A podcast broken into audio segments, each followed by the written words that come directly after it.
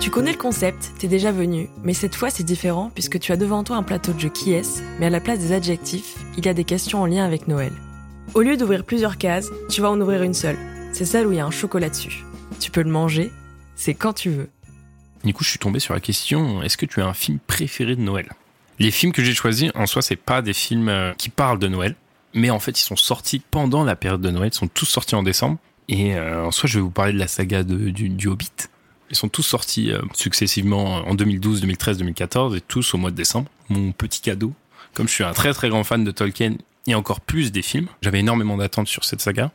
Et personnellement, moi, j'ai pas été déçu. Et du coup, pour moi, c'est des films de Noël parce qu'ils me rappellent cette période-là. Parce que euh, au moment où je les ai découverts, on était en plein mois de décembre, on était en plein en pleine période de ce de ce mois assez particulier de, de l'année. Et du coup, euh, chaque film, c'était mon cadeau à moi. Vraiment, c'était vraiment ma période préférée. Après, il y a eu les Star Wars qui ont pris ce, créneau-là. Et maintenant, Avatar prend ce créneau-là aussi. Tu vois. Je trouve que les, blockbusters euh, hivernaux, les blockbusters de, de décembre, ils sont très particuliers quand même, plus que ceux qui sortent en été. Parce que t'as vraiment ce, cet aspect-là, pour moi, qui est complètement connecté à Noël. Mon épisode préféré, moi, c'est La Désolation de Smoke, celui qui, du coup, est sorti en 2013, et du coup, c'est l'épisode 2. Parce que c'est vraiment là où, euh, pour moi, tout se passe, et ça finit par un climax. Beaucoup de gens ont pas aimé ce climax, justement, parce que ça fait très euh, commercial, comme ça, t'attends le prochain et tout. Et moi, ça m'a vraiment mis une grosse claque. Et c'est la première fois où on voit Smaug. Et pour moi, Smaug, c'est le meilleur dragon de tous les temps de, euh, du cinéma. Il n'y a, pas mieux pour moi. En termes d'effets spéciaux et en termes de personnalité, pour moi, tu peux pas faire au-dessus. Même la bande-annonce euh, de, de la désolation de Smaug, je me la mate chaque année.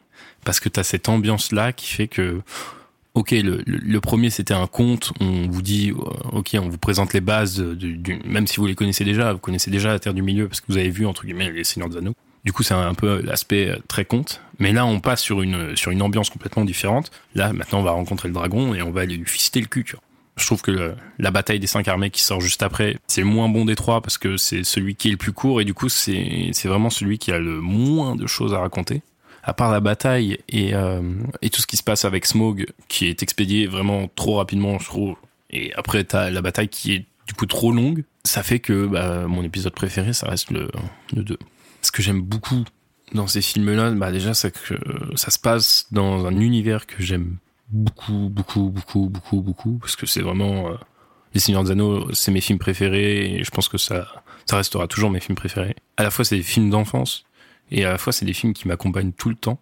Et comme du coup j'étais hyper réceptif euh, au monde de Tolkien et euh, à la patte de Peter Jackson, je, je prends tout ce qui me tout ce qui me donne à manger. Et quand j'ai quand j'ai su qu'il allait réaliser le Hobbit, même si euh, avant ça allait être Guillermo del Toro et ça aurait pu être hyper intéressant aussi. Là, quand j'ai su qu'il allait réaliser et qu'il allait faire trois parties, moi j'ai pas dit ouais il fait trois parties pour la thune. Moi j'ai dit il fait trois parties parce que il veut donner à manger. Et euh, moi je suis vraiment une oie. Euh, tu me gaves, tu me gaves de ouf en vrai, c'était facile pour moi d'aimer ces films parce que tu retrouves le même réalisateur de tes films et tu retrouves le, même univers dans lequel euh, tu as été bercé. Donc c'était, en c'était limpide.